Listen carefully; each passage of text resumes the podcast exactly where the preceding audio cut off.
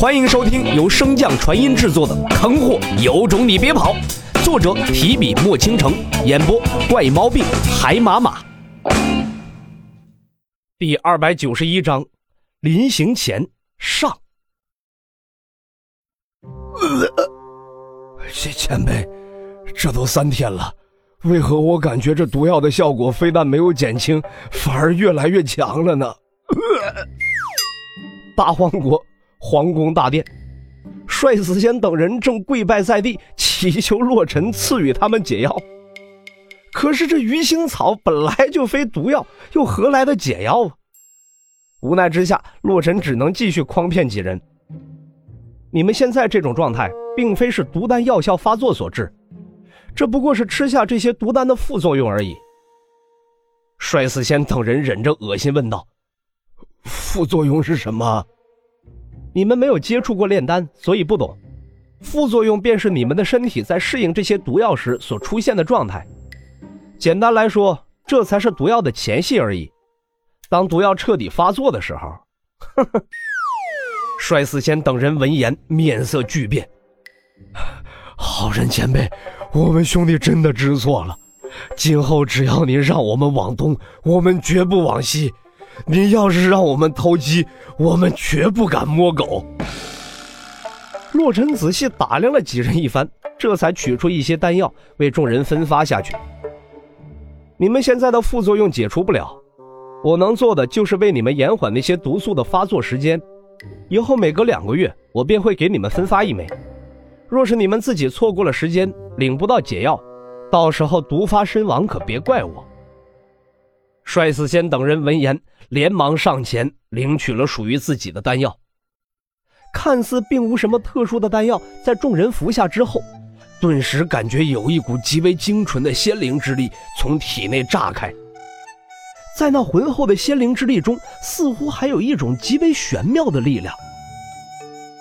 在场的众位皇境在察觉到那股奇特的力量之时，顿时抬头望向洛尘所在。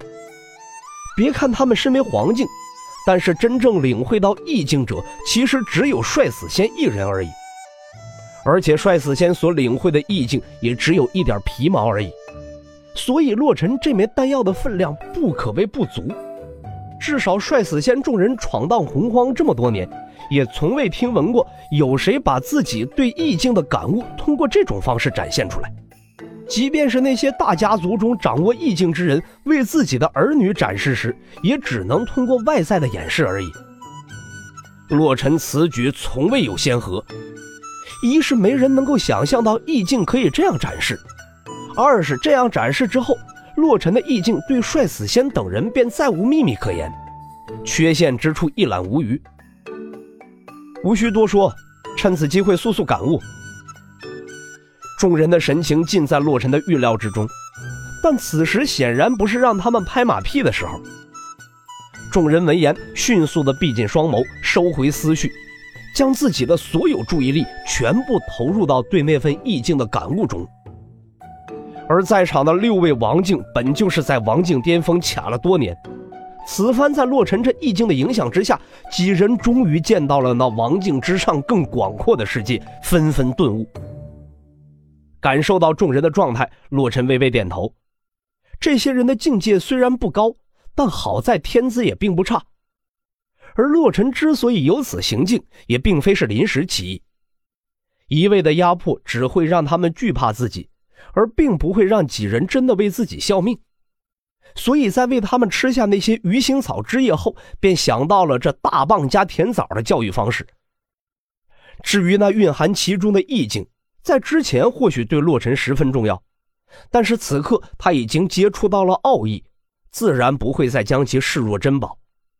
而且帅死仙等人现在的实力能帮上自己的并不多，给他们提升实力也是为了之后能更好的实施自己的计划。想到此处，洛尘嘴角微微一翘，随即便结印控制皇宫中的灵力向此处倾泻而来。若是你们不来巡视也就罢了，否则就莫怪我掀了这洪荒大陆的天。话罢，洛尘的身影顿时消失不见。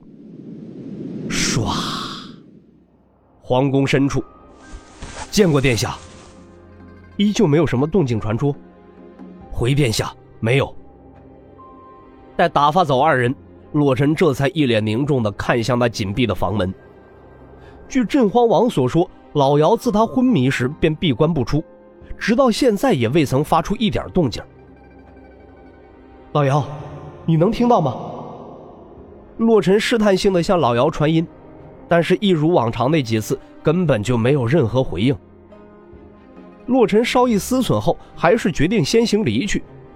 毕竟到了他们这等境界，突然有所顿悟，闭关几日也是常有的事儿。你也不用太过担忧了。自那日起，我便一直关注着老姚，并未发现有他人入侵，应该就是寻常的闭关而已。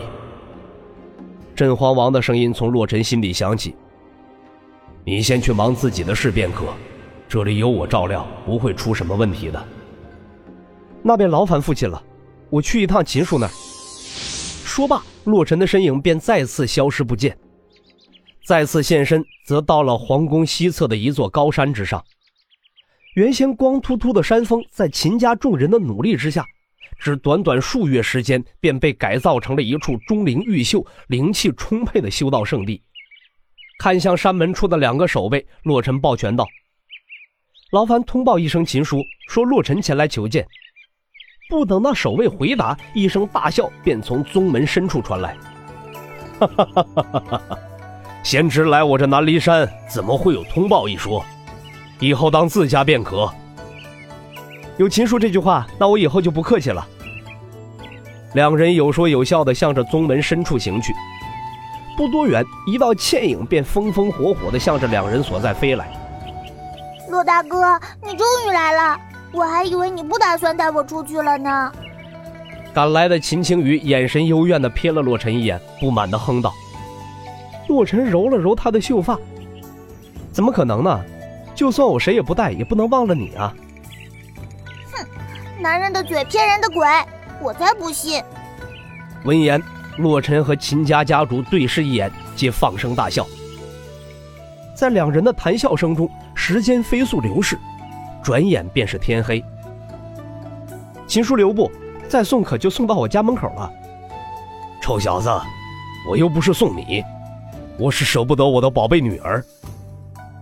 一侧的秦青雨颇为无奈道：“爹，我又不是小孩子了，怎么说我也是个王静了呀？”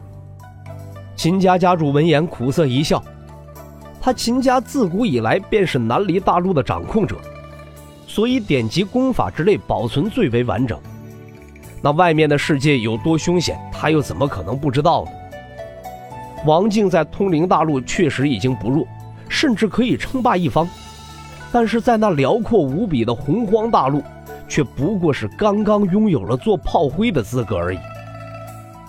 秦家家主朝着洛尘躬身施了一礼：“小女以后就仰仗贤侄了。”